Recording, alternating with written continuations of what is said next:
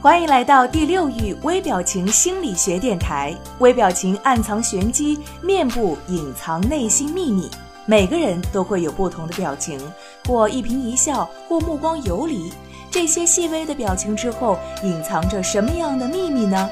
第六域微表情电台教你怎样看穿他人心理轨迹和玄机，快速的提升情商、魅力、影响力，收获人生的幸福与成功。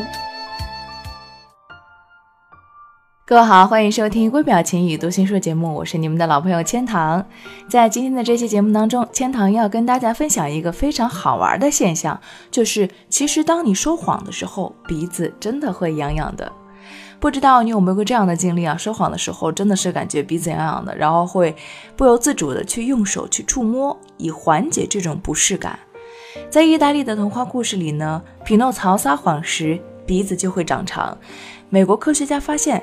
撒谎鼻子会长长的说法，并非空穴来风。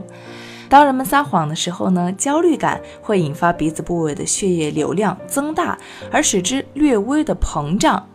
尽管这变化呢可能不够明显，肉眼啊也无法去根本的察觉到，但是撒谎者本人却会因为鼻腔的组织充血而感到有些痒，并且用手去挠。多年前，已故的肢体语言交流专家瑞伊伯德·维斯特尔教授与一位年轻人讨论他写的一本书。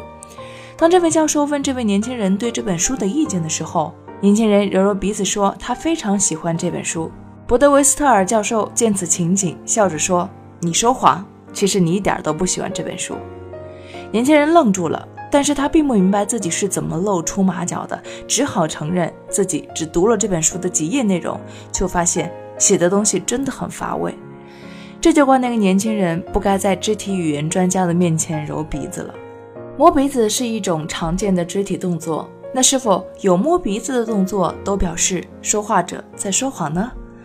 中国政法大学微反应研究小组的组长姜振宁曾经说过，用微表情来看人也要注意这是不是一时的下意识反应，不要生硬的照搬微表情的教条。有的人习惯摸自己的鼻子，这并不能判定他就是在说谎。况且，如果把说话时摸鼻子解读为想要掩饰某些内容，那让这些有鼻炎的人情何以堪呢？所以，我们不要把每一个肢体动作都解释的那么绝对。判定他人是否在说谎，还需要结合其他的迹象来解释。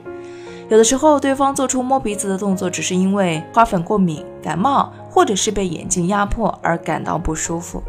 但是呢，在因为鼻子不舒服的时候揉了鼻子，却和撒谎联系起来了，两者之间仍然有着明显的差异。因为鼻子不舒服而挠鼻子时候会非常的用力。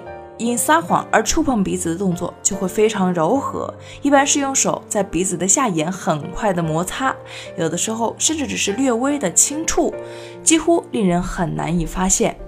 此外呢，后者的动作看起来比较优雅，并且常常伴随着其他的手势，比方说交叉的双臂、身体动来动去，或者是快速眨眼睛等等。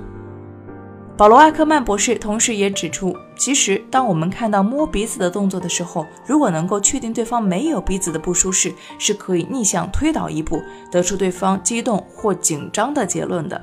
关键是要分析对方为什么会产生这种生理变化，是什么原因导致了激动或者紧张？是你提的问题，还是他回答的答案呢？还是此前发生过的某些事情，或者是此后可能发生的某种情况？结合这些情境因素，排除病症等纯粹的生理原因，也许就能够分析出那个摸鼻子的人心里在紧张什么了。无论如何，如果你想说谎而不被察觉，那么下次说谎的时候千万别闹鼻子。如果你渴望暴增你的读心阅人数，瞬间看出他人内心世界的动态，那么请马上添加微信五六零零二四零七，免费领取微表情读心术精华课程。这个课程将教会你如何从入门到精通，彻底掌握读脸识人心的有效方法。特别提醒一下，由于精力有限，我们最多分享给前五十位朋友。马上添加微信五六零零二四零七领取吧。